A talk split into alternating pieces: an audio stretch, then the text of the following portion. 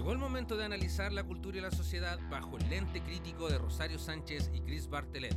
Acompáñanos en esta nueva temporada donde nos sumergiremos en el complejo mundo del duelo. Bienvenidos a la Quinta Pata. Bienvenidas, bienvenidos a este nuevo capítulo de, de la Quinta Pata Show, en nuestra segunda mini temporada. Eh, hoy nuevamente con, con una eh, invitada especial que ya la vamos a presentar. Primero, bueno, saludar a toda la gente por las redes sociales, Instagram, Facebook o por donde nos estén siguiendo en Spotify. Y bueno, si les gusta el programa, difúndanlo para que la, gente lo, escuche y lo comente ahí en, en, la pega, en la casa, donde quiera. Y bueno, eh, el tema de la segunda temporada que hemos tomado el duelo, ya hemos revisado varios capítulos donde, bueno, partimos con lo que significa el, el duelo de una ruptura amorosa, estuvimos hablando de lo que tiene que ver con una pérdida en términos más clínicos, psicológicos en un capítulo. Eh, luego también tuvimos lo que significa perder eh, familiares o personas cercanas y ya estamos en nuestro cuarto episodio donde vamos a tomar lo que implica el, no sé, el tener un duelo con perder un trabajo, un proyecto, lo que implica generarse expectativas y no cumplirlas por distintas razones. Y para eso, bueno, antes de presentar a la invitada, saludar a mi compañera de siempre, dinamitera Rosario Sánchez. ¿Cómo estás? Hola. Bien, estoy bien, estoy muy bien. Qué bueno. Vamos a presentar entonces a nuestra invitada de hoy, que es la gran compañera, amiga Romina Podestá. ¿Cómo estáis, Romy? Bien, muy bien, gracias. ¿Qué te parece estar acá de invitada en el programa? Me siento muy honrada de estar aquí. Qué bueno, nosotros estamos muy honrados de que, de que estés acá también. Muy honrada de que estés. Nos costó empezar el programa, comimos, ya no damos más, pero ya estamos... Ahora estamos con ganas de dormir una siesta, pero vamos a darle igual al, al programa. al programa de hoy. Bueno, eh, como contextualizado un poco, entonces en el programa de hoy vamos a hablar de lo que implica, qué es lo que nos pasa cuando, no sé, pues empezamos a, entramos al mundo laboral o nos generamos algún proyecto de vida y esos proyectos de vida de repente, bueno, no, no funcionan por distintas razones y cómo uno va vivenciando esa, esa, Sí. e- ese tipo de, de dolencias, porque en el fondo también no podemos desconocer de que el hecho de perder algo o terminar un ciclo no, no, no nos es indiferente y nos genera muchas sensaciones. Y bueno, yo creo que a todos y todas ahí en- que están escuchando alguna vez han sentido lo que implica, no sé, el irse de la casa o el cambiarse de trabajo o el que te echen o Claro. etcétera, etcétera. Así que háblanos un poquito, Romy. Eh, tú eres psicóloga, como nosotros, somos compañeros, fuimos compañeros de universidad, Colega. colegas. ¿Cómo fue salir de la universidad, empezar a trabajar como psicóloga? Mm. Mira, eh, yo salí de la universidad eh, teniendo un trabajo que no correspondía como a, mi título. Estuve trabajando un par de meses porque además soy mamá. Entonces tengo una hija de casi 10 años, entonces tenía que trabajar sí o sí. po. Entonces no me pude esperar a encontrar un trabajo como psicóloga y entré a trabajar como eh, promotora. Entonces, frustrante, pero había que darle nomás. po. Entonces, después me llaman para trabajar como psicóloga, mi primera pega, un, con un trabajo de mierda, con un sueldo de mierda, en condiciones de mierda. Éramos 12 weones en una oficina, todos hacinados, con un sueldo muy malo y recibiendo acoso laboral. Entonces, duré súper poco. Tuve que renunciar a los cuatro meses y es mi primera vez que quedo cesante como psicóloga, que ya son varias. Hay un Son historial. muchas, hay Sí, un gran ya historial. ¿Saliste de la U hace cuánto? ¿Salimos de la U? En 2010. 2012. O sea, 2010 egresamos. claro. Y Pero de ya ahí- que yo titularme y todo, en 2013 ya estaba lista. po. Ya, y, y ese, este trabajo que nos estáis hablando es de 2013, 2013. 2013, sí. Y bueno, ahí pasó mi primer periodo de cesantía, que fue horrible. Eh, estuve ocho meses cesante. ¿Y cómo, cómo fue eso de, mm, por ejemplo, cuál es, cuéntanos más o menos cuál eran tus expectativas al hecho de empezar a trabajar en la profesión y después de haber estudiado muchos, Muchos años, años. años eh, ¿cuáles eran tus expectativas de llegar y trabajar ejerciendo, digamos, este título? Entre comillas? Claro, es- ta, mi motivación principal era poder darle una mejor vida a mi hija, po, porque lamentablemente, como muchas mujeres nos pasa, eh, estoy maternando sola. po. El padre es una figura súper ausente en- y en ese tiempo económicamente era totalmente ausente. Pues. Entonces yo tenía que correr con todos los gastos. Entonces yo tenía muchas expectativas y muchas presiones en torno a mi título. Además soy la primera profesional de mi generación, o sea, de mi familia. Porque vengo de una familia pobre, pues mi viejo es un obrero, siempre ganó el sueldo mínimo. Entonces, además de lidiar con todas las expectativas familiares, el tener que lidiar con la presión de que soy madre y que tengo que alimentar a mi cabra. Pues. Entonces, fue un proceso súper duro. Ya, eh, caí en un estado así como medio down, po. Tuve, lloraba, me dormía a las 5 de la mañana todos los días pensando en qué mierda iba a ser. Siempre he sido ordenada con la plata, así que tuve, tenía ciertos ahorros, pero me duraron un par de meses nomás y se acabaron los ahorros. Entonces era súper como angustiante eh, tener que estar como todos los días pensando qué chucha voy a hacer mañana. Y lidiar con el rechazo también del mercado laboral. Además, pues, además el ir a entrevistas y... Porque al principio uno manda currículum y es como, me van a llamar, es obvio. Pero te llaman del banco. Soy perfecto para este trabajo. Y no te llaman. Y, además con el antecedente que yo no tenía experiencia laboral y más encima era mamá, porque el ser mamá te cierra muchas puertas, po. Porque a priori piensan de que vaya a tener que pedir permiso, que te vaya a sentar, que voy a quedar otra vez, ¿cachai? Y que son todas cosas reales, pero que se ven como un detrimento de uno como profesional. Exactamente. Como que en el fondo, si tú estás criando a alguien y tienes que ausentarte porque esa persona está enferma, si estás cuidando, eh, igual es parte de lo que un trabajo debería lograr aceptar, pues si uno es humano, uno no es una máquina, y porque además es una labor social que alguien tiene que hacer, o sea, la, la infancia es un bien social y en el fondo es en el bienestar de todos que tu cría esté sana y esté yendo y se pueda mejorar para ir al colegio. Bueno, de hecho, igual la, la, mayoría de los gobiernos con el tema de la baja de la natalidad tratan de propiciar el hecho de que hayan más nacimientos, pero claro, las condiciones que se dan a partir de eso son precarias, por decirlo elegantemente o políticamente correcto hablando, porque en realidad no es así. No, pues y además en la, en la realidad, en lo cotidiano, te castigan todo el tiempo por ser madre. pues Entonces, además de todo lo que uno, un ser humano común y corriente puede arrastrar en torno a frustración y todo, las mujeres tenemos aún más que perder, pues, porque se nos asigna esa responsabilidad ya, el de criar. Estamos terriblemente solas.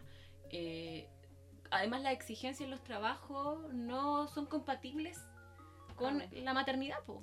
Oye, Romy, cuando tú hablabas por un poco del tema del maltrato en, el lugar de trabajo que tuviste en el principio y el acoso, que, ¿Cómo, si te puedes referir un poco más a eso, cómo lo viste, cómo, cómo se expresaba, para que, no sé, por la gente que quizá recién está titulándose o está recién con su primera experiencia laboral, ¿qué es lo que implica sentirse acosado o tener un mal mm. ambiente laboral? este... ¿Y qué es lo que te llevó a tomar la decisión de renunciar? Claro.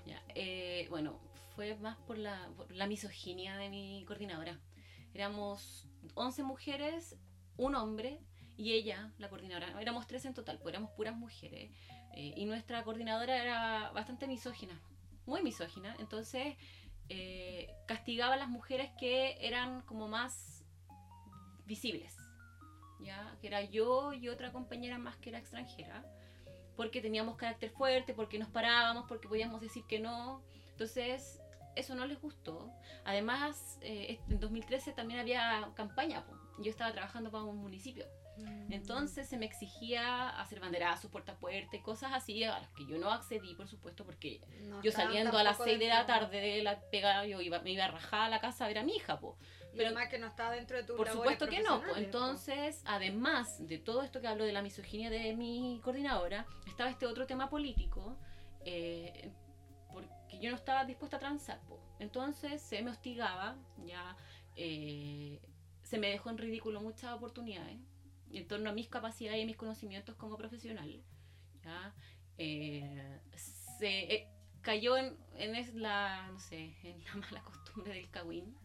Entonces me vi envuelta en muchos cagüines, muchos pelambres, pues, de los que eh, ninguno al final era real, pues no había ningún argumento válido para esto, salvo el rechazo absoluto de que la jefa tenía con las mujeres porque quizás éramos competencia para ella, no lo sé, era un cargo de confianza el que tenía ella. Y Romy después, bueno, nosotros sabemos un poco más con, con la Rosario de tu historia, entonces como que tenemos datos, estamos dateados desde antes. Eh, ¿Cómo después de eso, em, Tuviste harto rato sin pega. ¿Qué, qué, pasó en el fondo con tus expectativas también de lo que implicaba como el ejercicio de la, de, la psicología en sí misma? Como, cuéntanos en... Bueno, ahí ya tuve el primer choque en torno a la, con la psicología. Ya el como el entender de que eh, mi trabajo como profesional no tenía ni un impacto real en, en, la, como en los lugares donde yo estaba trabajando, que era un sector vulnerable, eran eran chicos vulnerables, niñas vulnerables. Es, trabajo uno a uno. Además, pues, entonces eh, estaba trabajando por CEP, por ley CEP, en colegios. Entonces, puta, no era nada, pues, no servía de nada. Más que el momento de poder, a lo mejor, no sé, darle alguna palabra como de aliento. de aliento, más que nada, era como lo único que yo podía hacer concretamente. Pues. Entonces, y además tampoco, porque ¿en qué estabas tú trabajando? Porque tú eres clínica. Sí, estaba trabajando, por eso era como... Educacional. Sí, pero no era educacional, era ver a, chiquillos y chiquillas vulnerables y como... Y hacer atención clínica. Atención, tampoco era, no era clínico, pero... Eran como intervenciones. Sí, era como algo... Como le ponen intervención psicosocial. Exactamente, sí. Exactamente, eso era, en verdad. Que como una chaya. Y como bien psicoeducativo, y es como una wea así, como que no es ni chicha ni limonada, pero ahí están justificando plata. Romy, en términos como vocacionales, ¿qué te generó, por ejemplo, este impacto de primero encontrarte con este ambiente, después como con esta pérdida un poco del sentido práctico del ejercicio de la profesión? ¿Cómo, qué, te hizo en el proceso? Porque Ahí me cuestioné todo, Porque yo, lo que, por lo que, como te decía, que estamos dateados, sabemos que estuviste harto rato como trabajando en otras cosas. Y yo creo que eso también es una decisión también consciente de no querer trabajar en en, en, en el área. ¿Cómo, ¿Cómo vivenciaste toda esa parte? Eh, es que se juntaron varias cosas. Dentro es como el vivir con los egos profesionales, ¿cachai? Como los delirios de grandeza de muchos y muchas, de creer que efectivamente podemos hacer mucho y cambiar el mundo. Bueno, es que además nosotros cuando entramos en la universidad, yo me acuerdo que psicología ya estaba saturado. O sea, yo sabía ese año, salió, me acuerdo, como una portada de que psicología era la carrera más saturada en ese momento. Ahora no lo es. Ahora es enfermería, para la gente que está escuchando. Y, y me acuerdo de yo haber igual entrado, porque en el fondo nos decían, no, ustedes van a entrar a la USACH, entonces la USACH tiene un plus por sobre otras universidades, junto con otras universidades tradicionales, de que los van a contratar más. Y me acuerdo que nos mostraron una tabla eh, de ingresos. bueno, a la los, bueno. ingresos al año de egreso. Y, e ingresos a los 5 años. Y efectivamente, claro, yo no me puedo quejar porque yo estaba ganando, eh, entré ganando mi primera pega como psicóloga 800 lucas, una cosa así, líquido. Y, pero él era como un unicornio azul de la generación, porque toda el resto de la generación, 600, 500. Yo ganaba 500. Para abajo. Yo ganaba 500 lucas. Y que, y que la gente dice, no, oye, yo cuando estaba en la universidad decía, pero 500 lucas te alcanzan, o sea, ¿qué tanto tenéis que gastar para que no te alcance con 500 lucas uno solo, ¿cachai? Más allá del hecho que tú no estás ahí sola. Eh, igual uno tiene que pensar en los traslados y en lo emocionalmente demandante que es trabajar como psicólogo. Porque en el fondo eh, tú llegáis emocionalmente hecho corneta a la gente que está en atención con público y llegar a tu casa y que eso además te lo paguen muy mal muy malamente o sea puta para eso hubiese estudiado un técnico en electricidad y sacaba la misma plata y además todo lo que estamos cagarme la psiqui emocionalmente. no y además todo lo que tuvimos que invertir pese a que yo estuve con beca con crédito y todo con todas las weas que me dieron porque yo como dije en un comienzo vengo de un estrato social bajo. Mi viejo, cuando yo entré a la U, ganaba 140 lucas, que era el sueldo mínimo de ese tiempo, año 2006. Eh, aún así, pese a tener dos becas, a tener créditos fondos solidarios, igual que en en 10 millones. Mm. ¿Cachai? ¿Y, cómo, y cómo lo hacís para salirte del, del, crédito, de la deuda, más lo que tenéis que vivir tú? Pues, Exactamente. y, si te, y si tú tenías una hija en este caso, la Rosario que también tiene, tiene O si tienes deudas familiares. Por ejemplo, cuando yo salí yo también estudié con CAE, entonces además de la deuda del CAE, traía las deudas de mi familia, pues de que no podía hacerme la loca y dejar que mi mamá siguiera pagando sola un crédito y, y así, pues, ¿cachai? O sea, tenéis que hacerte cargo económicamente de otras personas también. Exactamente. Oye, ojo, que igual estamos hablando un poco como de aquí el panel, hay puro psicóloga y psicólogo nomás. Sí, pero esto también, obviamente. Se extrapola todo. Extrapola a, un montón de otras carreras. sí, yo creo que ya la gran mayoría, con, el, con todo el tema educacional de mercado, donde ya la saturación de las carreras, de la oferta en relación a la demanda de, de puestos, ha hecho que los sueldos en general bajen en la gran mayoría de, la, de los puestos laborales. Y ojo, y aunque no sea ese el único factor, también tenemos de que el, el mobbing, como se conoce en términos de como lo que uno conoce como el bullying en el colegio, como la persecución laboral, no es algo solamente de este tipo de carreras, sino es en todo el tipo, ámbito todo ámbito, el hecho de las deudas es una cuestión de todo ámbito, la maternidad y la paternidad también. El acoso sexual en el trabajo. Además, ¿para mandar? que ahora aumentaron las denuncias. O sea, el, espacio laboral es una mierda. En sí mismo, independientemente de... Y las expectativas que uno abraza cuando estudias, porque también, sobre todo cuando estudias carreras de, la de las humanidades, que es como toda esta idea de yo voy a salir y voy a ser yo voy a cambiar al mundo. Exactamente. el amor puede cambiar al mundo. Sí, o, la, psicología desde la psicología comunitaria y qué sé yo y te das cuenta de que primero no. hay cómo sobrevivir económicamente de eso. O sea es muy precaria la situación de tratar de trabajar de manera solo como políticamente siendo muy eh, es que uno es muy idealista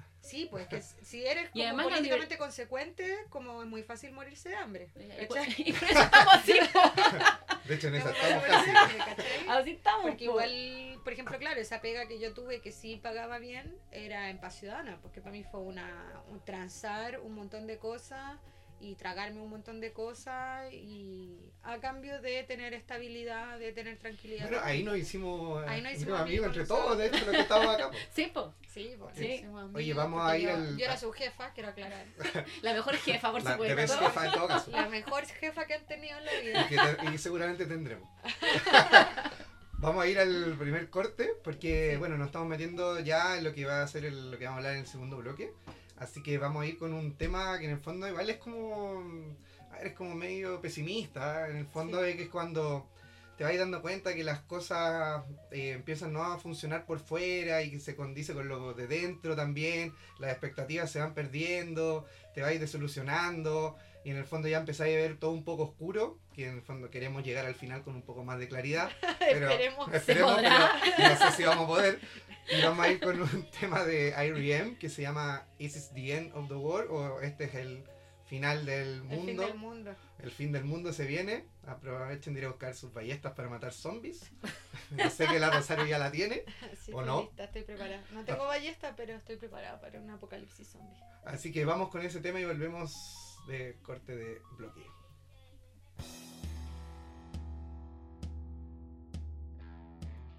Bienvenidos de vuelta al segundo bloque de la Quinta Pata. Estamos aquí con la Romy, con el Chris, hablando de, eh, el duelo laboral. el duelo laboral. El duelo laboral de nuestras ilusiones millennials eh, destruidas. Bueno, ahora vamos a tratar de conectar un poco lo que veníamos hablando del bloque anterior con, con un recurso cinematográfico, como es ya la característica que tenemos. Y vamos a hablar de una película que en realidad es una novela que fue adaptada. O sea, es un diario de la vida real. Ah, de, hecho, sí, es basado en una historia real. Novelizado, y luego es hecho película que es Into the Wild. Into the Wild, que es una película que fue muy, muy, muy, muy. El muy, boom de, de, los machitos progre en los 2000. Eh, todo era Super Trump. Sí, pues, sí, pues todos se creían ahí Super Trump.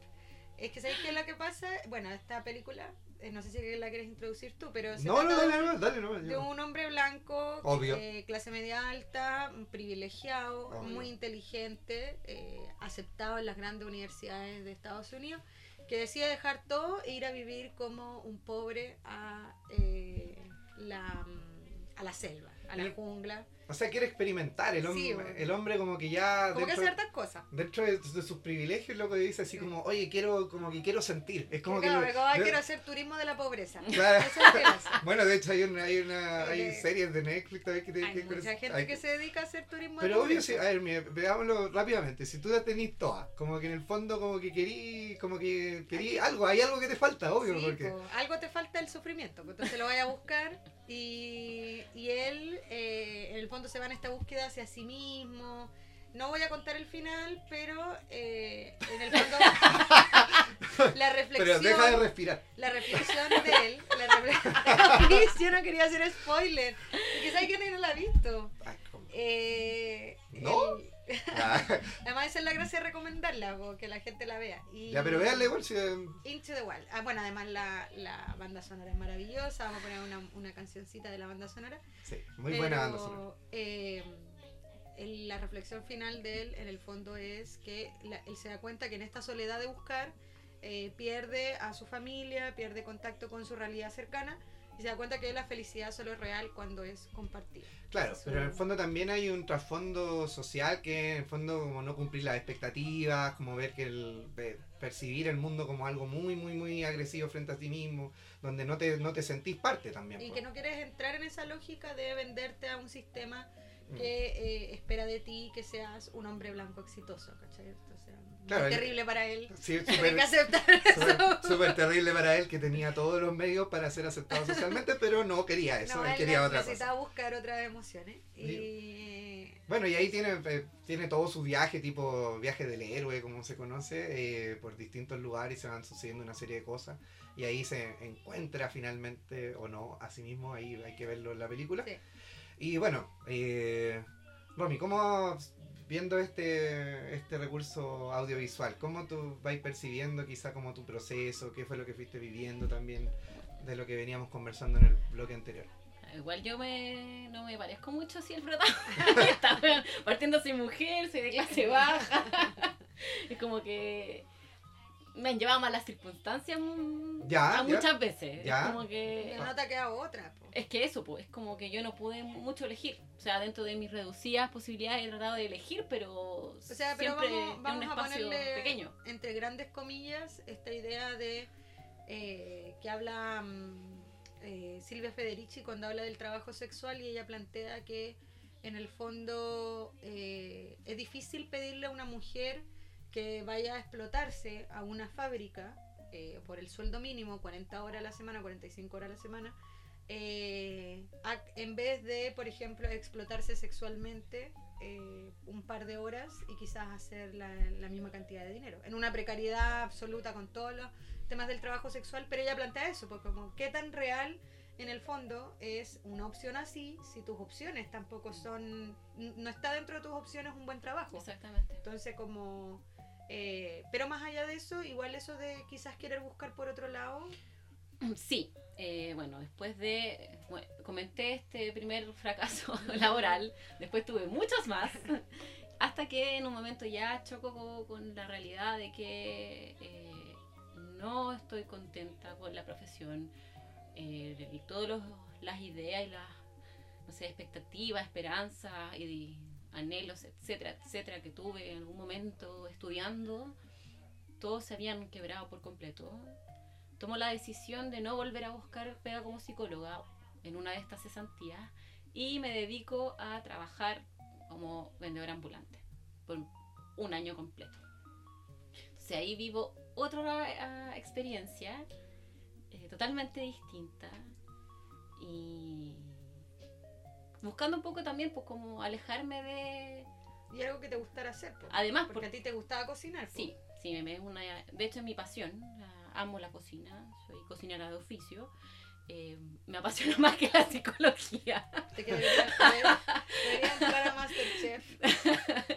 Entonces, eh, después de todos estos fracasos laborales, y no, solo laborales, sino que fracasos emocionales eh, también, pues al final uno cuando empieza un trabajo, por menos que dure, igual tú pones ahí puta una motivación, el aprenderte la pega, ¿cachai? Exactamente. Y voy contra todo, pues contra todo lo que todos esperaban de mí, como la expectativa de mis viejos.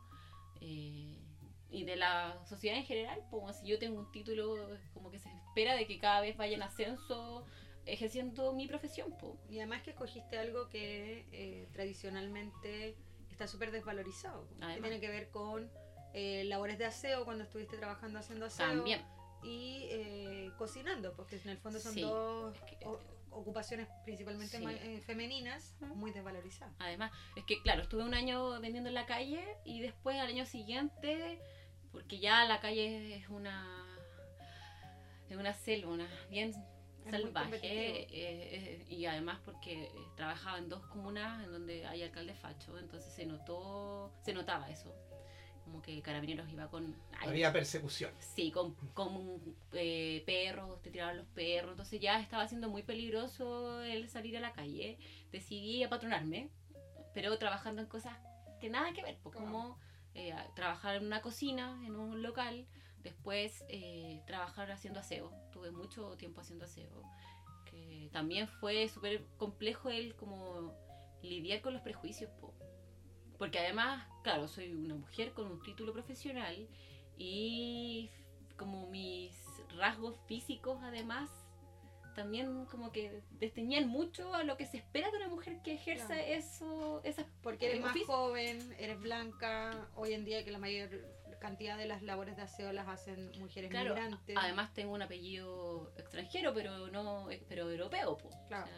tengo rasgos y tengo un apellido mujer europea, pues. Entonces, además, como que el que tener que lidiar con todos los, prejuicios, las presiones, como que generaba esta situación, pues, en mi familia, en mi entorno, con mis compañeras y, compañeros de trabajo. la sensación de que te estás rebajando. Además, pues, siempre es como que tener que siempre estar dando explicaciones, pues. Siempre tener que estar dando explicaciones de por qué estoy ahí y eh, al final las decisiones como no respetadas, cuestionadas totalmente y es como, pero ¿cómo? Si tú tenías un título, pero si eres de la USACH, pero, pero mires, tú eres joven, es como, bueno, la señora del aseo, así como, es señora del aseo, por la tía del aseo, no tú, ¿cachai? Entonces, eh, mi, mi decisión me trajo hartas consecuencias como a nivel social, como el tener que validarme constantemente y no solo en ese periodo, sino que siempre, puedo siempre estarme validando. Pero ahí lo vi mucho más, como más evidente. El hecho de que nadie podía creer que yo era la persona que estaba haciendo aseo. Que yo tenía que, como, tú lo que tú decís, por rebajarme la water. Siendo que yo soy o sea, y es que además, bueno, a ti siempre te ha gustado hacer aseo, tú eres una mujer ordenada y limpia. Y. No como, no como... yo. o sea que para mí sería una tortura tener que trabajar en esa wea. Yo trabajé haciendo aseo de noche una, un periodo y horrible, pues odio hacer aseo, pues odio hacer aseo en mi casa, le voy a hacer aseo sí, la gente. claramente, yo también. Pero a la Romy a ti te gusta eso. Y el tema es que se ve como una labor completamente desvalorizada porque no es una labor tradicionalmente masculina. Además, Como un, un, rebajarte al final. Bueno, en la cocina y bueno, en general todos los quehaceres de la casa, la crianza y todo, porque además también cuide niños. Claro. también, pues, o sea, como echándole mano a, a, los recursos que tengo porque, porque soy madre, pues. Como esas herramientas y usarlas también para salirme un poco y desenmarcarme de lo que era la psicología. Y prefiero, preferí eh, como estar en un trabajo precarizado, pero no ejerciendo el título, pues. Claro. ¿Y, cómo te sentís con eso? Por ejemplo, ¿cuál es tu conclusión ahora, por ejemplo, hoy? ¿O qué crees que aprendiste en el fondo después de todo, de todo ese tiempo, digamos, de estar como eh, incursionando en distintos lados y tomar una decisión que es como fuerte para muchas personas, yo creo? Sí, es, eh, y que mucha gente no toma. O sea, yo conozco personas que llevan años cesantes y que, claro, tienen el privilegio de que pueden vivir con sus padres o qué sé yo, pero que prefieren estar viviendo con sus padres a costa de sus padres con tal de no trabajar en algo que no le que no es lo que estudiaron. Igual siento de que de donde yo vengo igual me, me ayudó harto. El hecho de ver a mi viejo que tenía tercero básico, que trabajó hasta de acomodador de auto y que nosotros con mi hermana lo esperábamos para contar las monedas, ¿cachai? El ver como que había que sacar adelante la familia nomás. Eh, y que no, no, tenía por qué avergonzarme de eso. Al contrario, como que siempre me sentí bien orgullosa de mi viejo y de mi vieja. Mi mamá dueña de casa, mi padre un obrero que trabajó en miles de cosas peores que las que yo he trabajado. Yo estoy súper bien, po, en comparación a lo que a él le tocó vivir. Mi papá trabaja a los seis años.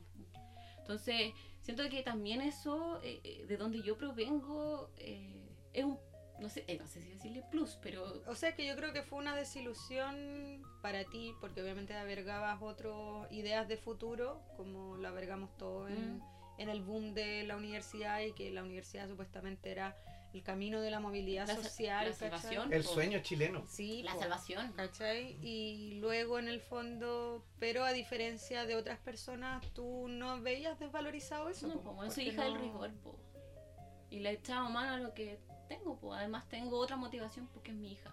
Entonces como que eh, quedarme en pegada así como en la frustración de no poder ejercer como psicóloga, no, me iba a dar, no, no, pues bueno, aparte no me iba a dar de comer, ¿cachai?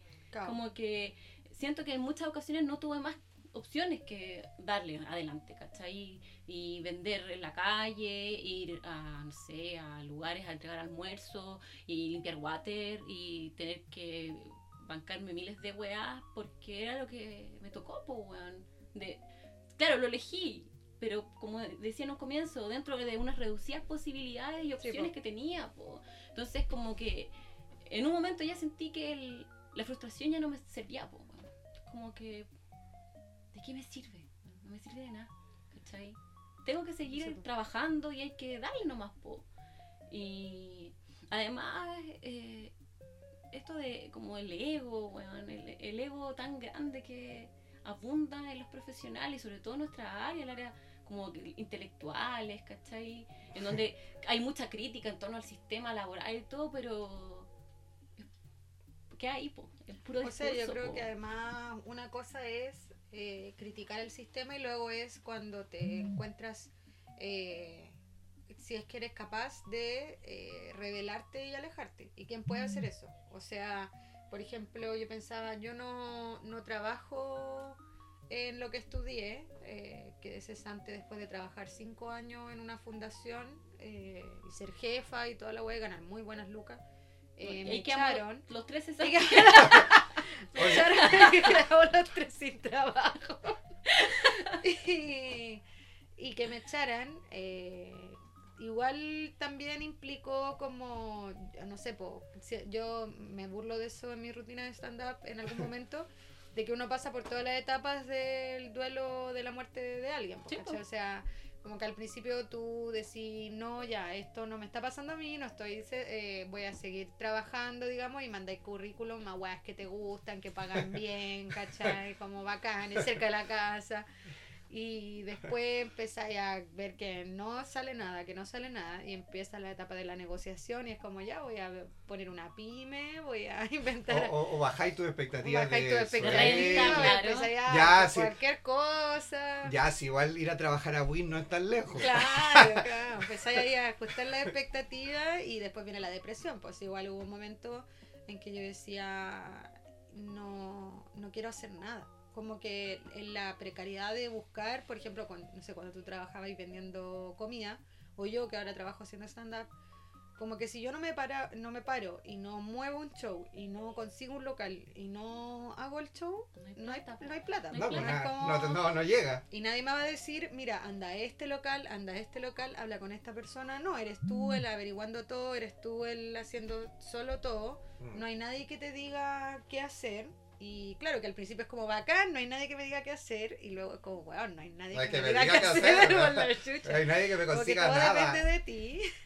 Depresión. Oye, esa weá súper loca, es como que necesitamos que alguien nos dirija, bueno. Es que también es mucho más fácil. Sí, Es mucho más fácil. Para mí ha sido súper angustiante porque hay días en que en verdad tu cerebro no funciona. Yo creo que no todos tenemos mente de emprendedores, no todos tenemos mente de líder o de, o de jefe. ¿Cachai? Entonces yo he conocido comediantas que en cuatro años ya están trabajando, viviendo de esa weá, viviendo muy bien de esa weá. Porque han sido súper movidas y van a todas y mandan mail y hacen esta weá y hacen lo otro. Y yo así como... Ya, pero yo solo quiero subirme a hacer reír, ah, ¿cachai? No quiero... Toda la otra parte me cuesta, po. Y en un trabajo es mucho más fácil porque alguien te dice, mira, hay que hacer este informe y esto y esto y esto.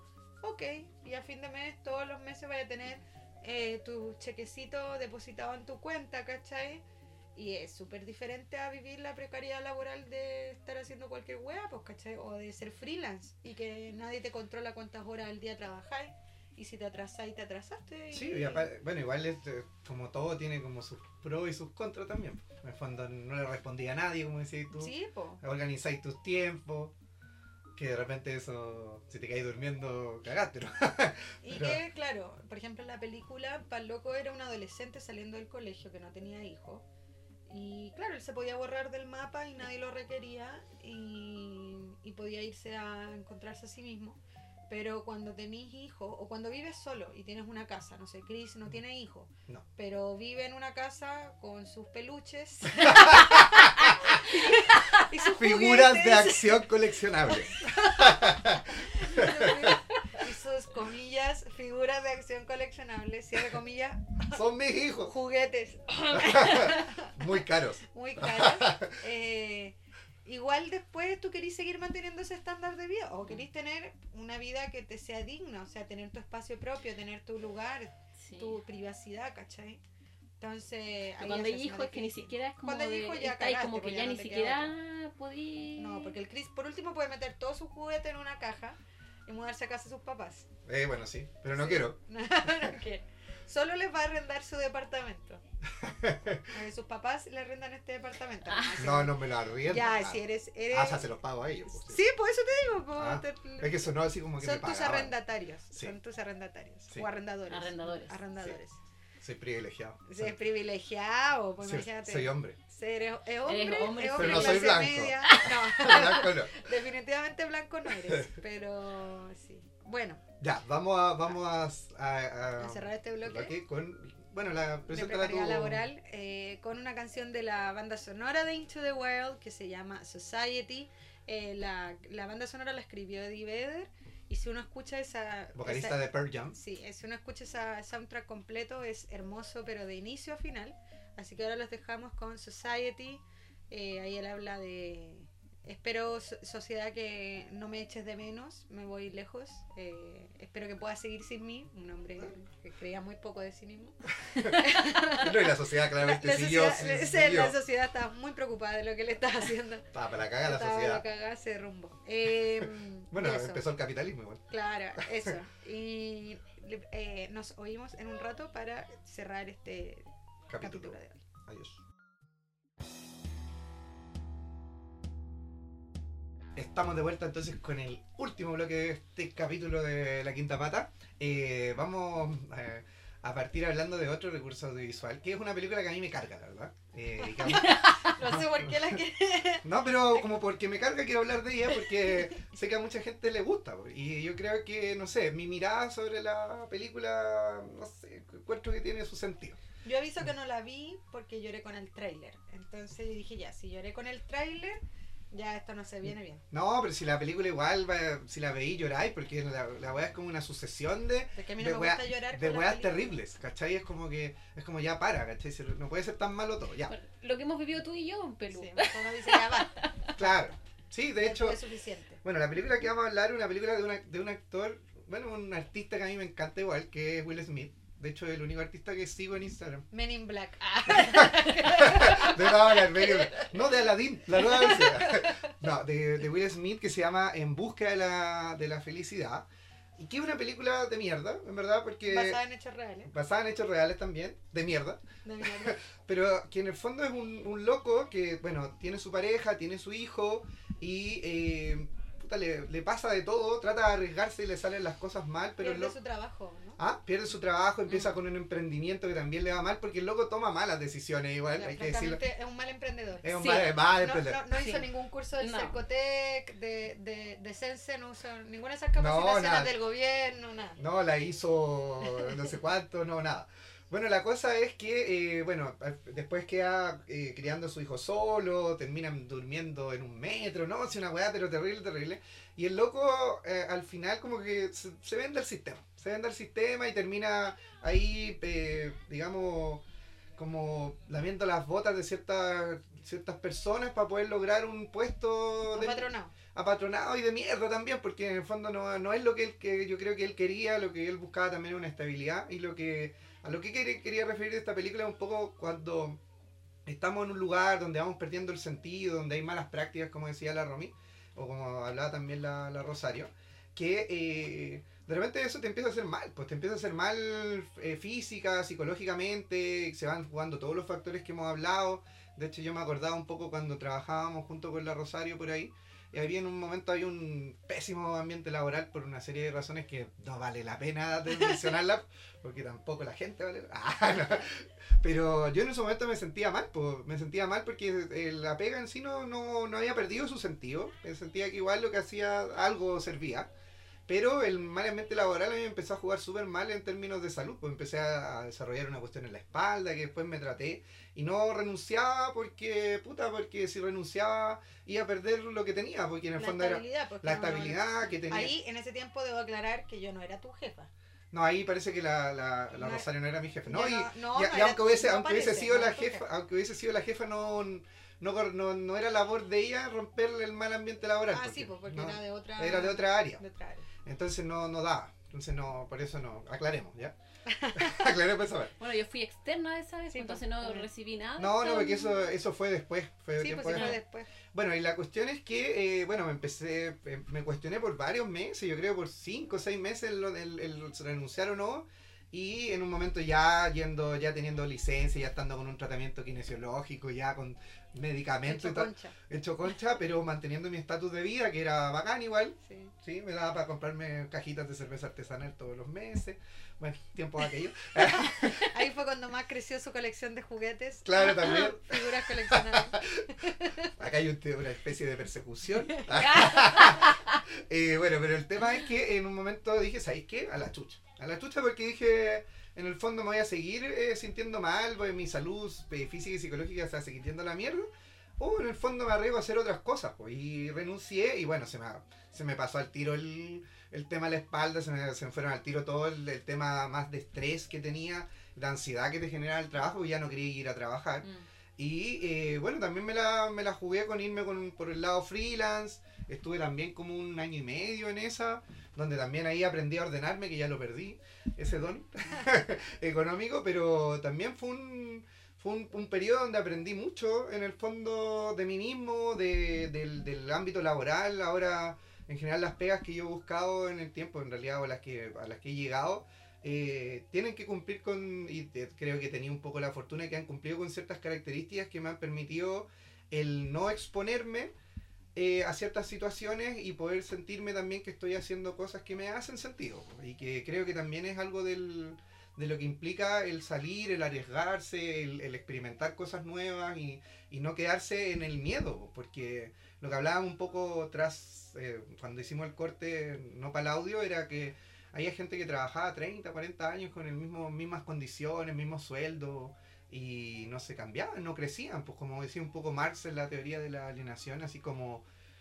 qué parte de desarrollo humano hay dentro de quedarte pegado en algo. Igual ¿Mm? antes, hace, no sé, yo pienso, eh, el otro día alguien hablaba la historia de su abuelo que había trabajado 50 años de portero en un, edificio y efectivamente tenía buenas condiciones porque trabajaba ahí y le permitían vivir con toda su familia sin pagar arriendo ni nada y mismo en un lugar muy bien ubicado, qué sé yo.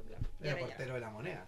era portero de un, de un edificio antiguo. Y el tema, yo pensaba, igual a mí hace 10 años me hubiese parecido una historia de terror estar 50 años en el mismo trabajo, o sea, qué aburrido eh, pero ahora igual pienso que bacán también tener esa estabilidad. Yo creo ah, que cuando uno no tiene esa estabilidad como de tener el sueldo todos los meses, estar tranquilo, eh, empecé a añorar weas que cuando chico no tuviese imaginado. O sea, yo cuando chica me imaginaba así como, ay, quiero hacer cosas divertidas y como ser muy libre y la wea.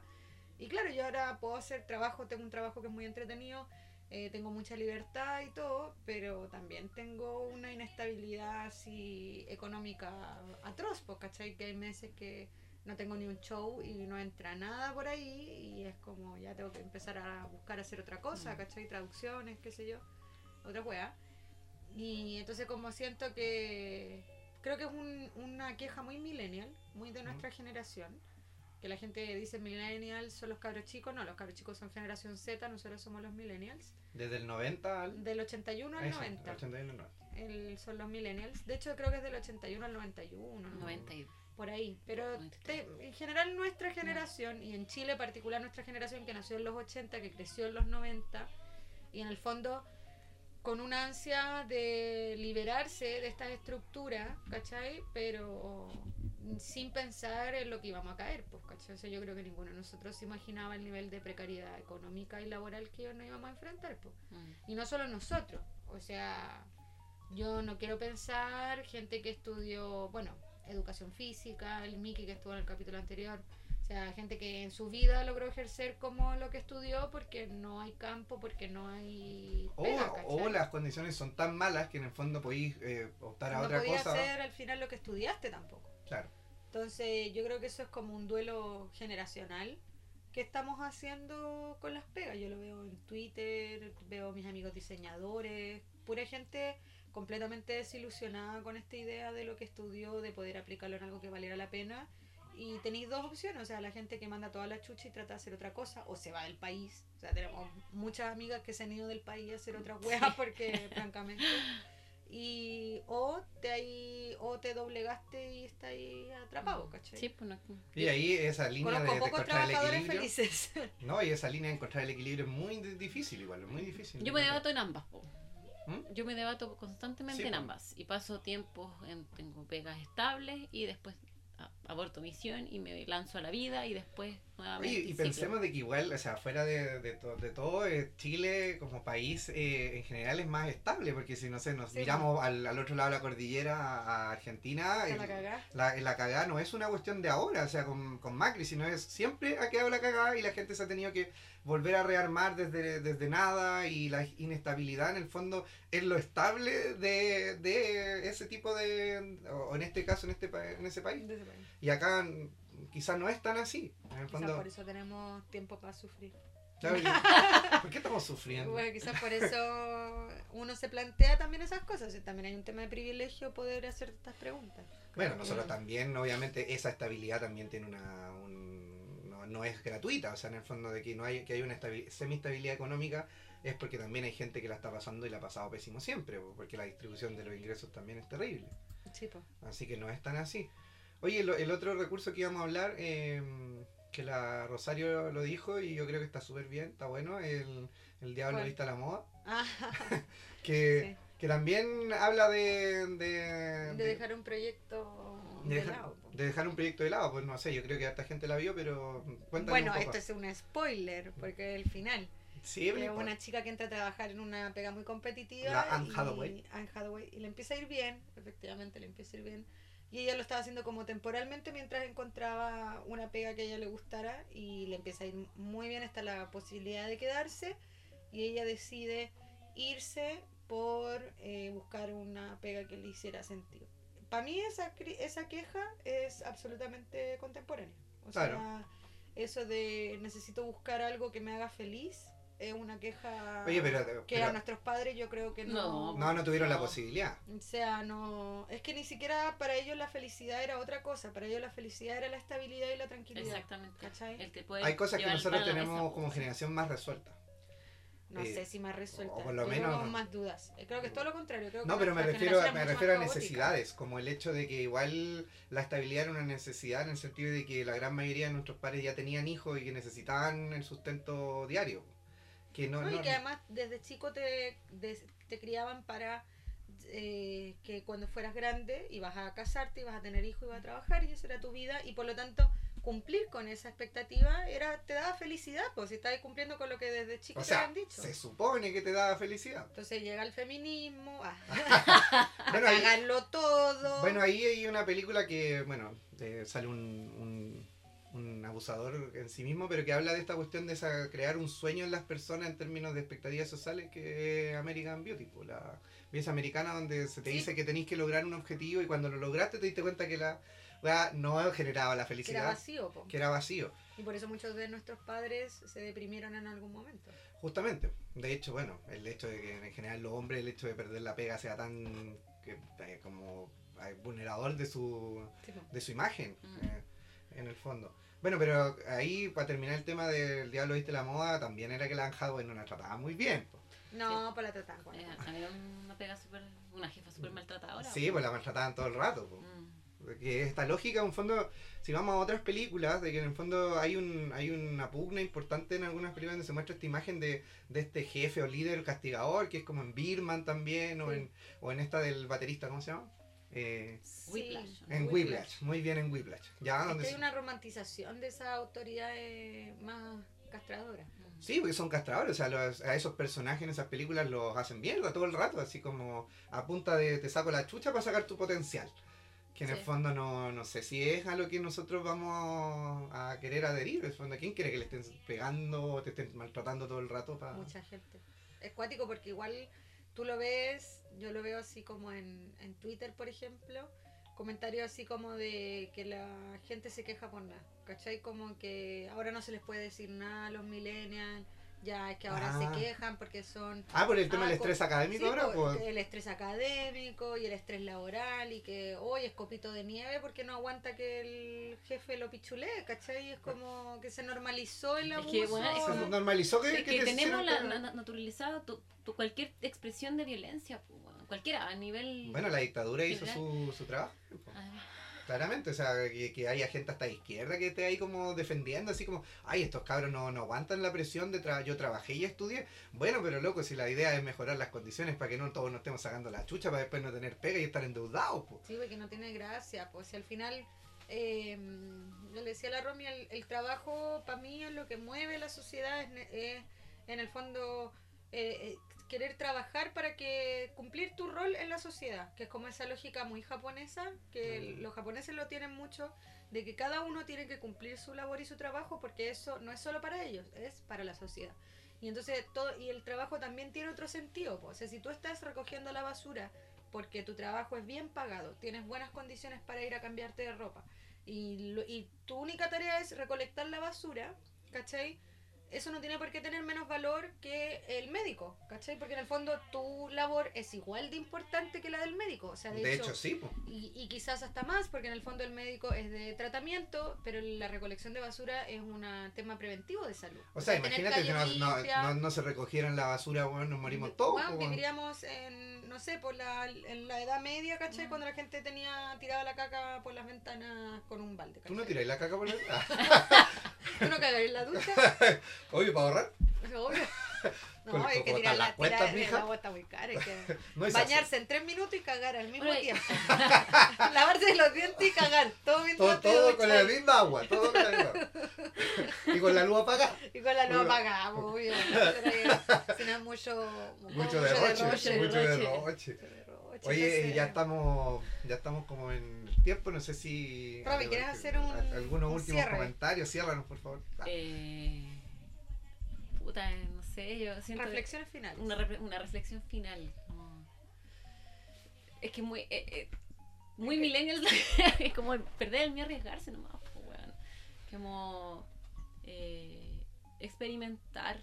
Siento de que puta, mi viejo trabajó, no sé, desde 50 años en su vida y yo lo veo y está todo cagado, infeliz, nunca vivió nada, nunca sintió nada más que el responder a esta, esta exigencia como patriarcal de ser el proveedor de la familia y bueno, yo no quiero eso para mí.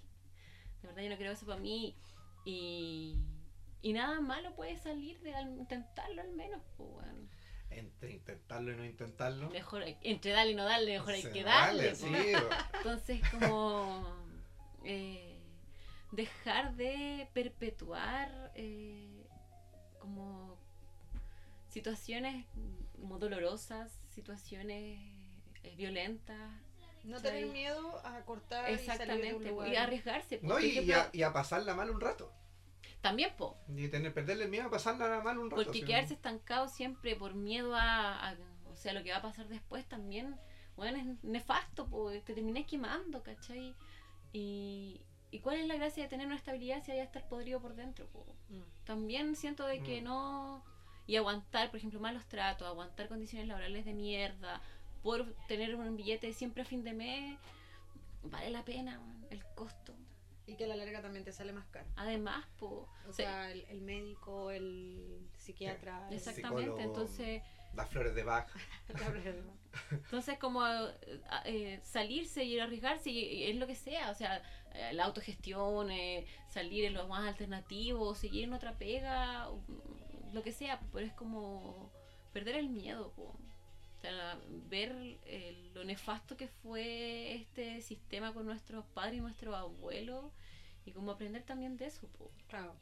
Tenemos las, no sé, al menos nosotros que somos profesionales y que igual somos privilegiados. Esto también, hablándolo súper desde mi privilegio también. Elitista.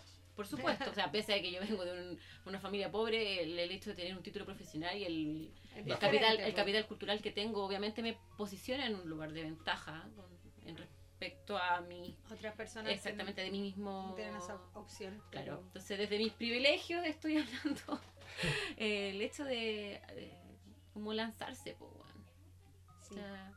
No, y, saber el valor que uno tiene. Yo creo que, nadie puede pasarte a llevar en un trabajo, o sea, tener eso súper claro, que uno como la dignidad que uno tiene como trabajador. Creo que, que alguien te pague tu sueldo no le da derecho a pasarte a llevar, no le da derecho eh, y, en el fondo y, y no y que en el fondo o sea, en el fondo no dejar que nadie te, te extorsione, ¿cachai? Y se permita tratarte mal porque te paga el sueldo a fin de mes. es que eso es mantener las lógicas como de, de capitalistas, pues, de que somos un objeto a merced de nuestros dueños. Pues, y buscar ayuda, buscar alternativas, se alternativas de autodespido. Se puede. Y siempre apoyarse en las redes, en la gente que uno tiene al lado cuando pase por ese tipo de decisiones. Es y apoyarse cuando estén las malas también, pues siempre sí, apañarse en el colectivo con, con la gente que te, que te quiere. Apoyen a sus amigos con trabajos precarios, por favor. Vayan a ver sus Recuerden que pueden, escribir, pueden escribir a arroba dinamitera Sánchez o a, arroba Quinta Pata Show y pueden ofrecer también algún trabajo. tipo de trabajo. Mejores condiciones. Mejores condiciones laborales. Ya, vamos a, vamos a despedirnos nomás. Y bueno, para que la gente nos siga ahí en las redes sociales, como habíamos dicho. Si les gustó el capítulo, comenten, nos manden un mensaje. En Instagram es Quinta Pata Show. En Facebook también me pueden buscar como Quinta Pata Show. Y en Spotify como eh, La Quinta Pata, que está ahí en los capítulos. Y también está el playlist eh, de las canciones de la Quinta Pata, que ya no podemos sacar CD porque ya está muy anticuado el tema, pero pueden ahí escuchar las canciones si es que están escuchando la versión de Spotify y no la versión con las canciones eh, completas. Así que, bueno, ahora la Rosario va a, a presentar la, canción. que está pero emocionadísima, pero la pero está emocionadísima.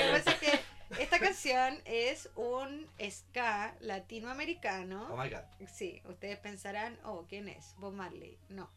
Rafael. Ah, no, no es latinoamericano. no, ah, Rafael. Rafael de España.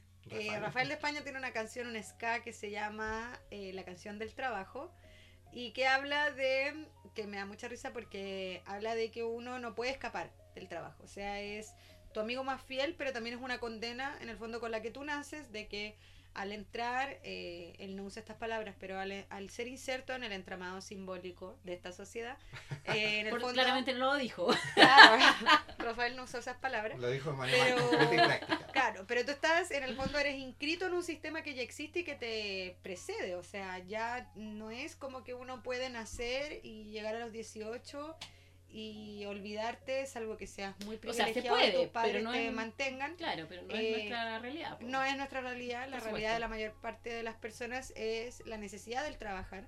Y también habla un poco de que es una condena a medias porque también uno puede encontrar amor en el trabajo, o sea, hay muchas cosas, yo amo eh, hacer stand-up comedy y es mi trabajo y y, igual hay muchas cosas que no me gustan, pero hay cosas que sí amo y me gusta de trabajar y que no dejaría de hacerlo. Eh, mi mamá es profesora y ella ama enseñar, es feliz enseñando. Yo también. Eh, ¿Caché? Entonces creo que también enamorarse de esas cosas que nos gustan del trabajar. Eh, y eso es lo que nos invita eh, Rafael con su canción del trabajo. Y bueno, a nosotros nos encanta la quinta pata, por eso la hacemos también. Aunque no es un trabajo porque nadie nos paga. Por ahora, ojalá que si alguien nos quiere depositar. si alguien nos quiere pagar, es muy bienvenido. bueno, entonces nos vamos con Rafael, entonces la canción del trabajo y nos vemos en el próximo y último capítulo de, esta, mini temporada. esta segunda mini temporada. Adiós. Que estén muy bien. Adiós. Chao.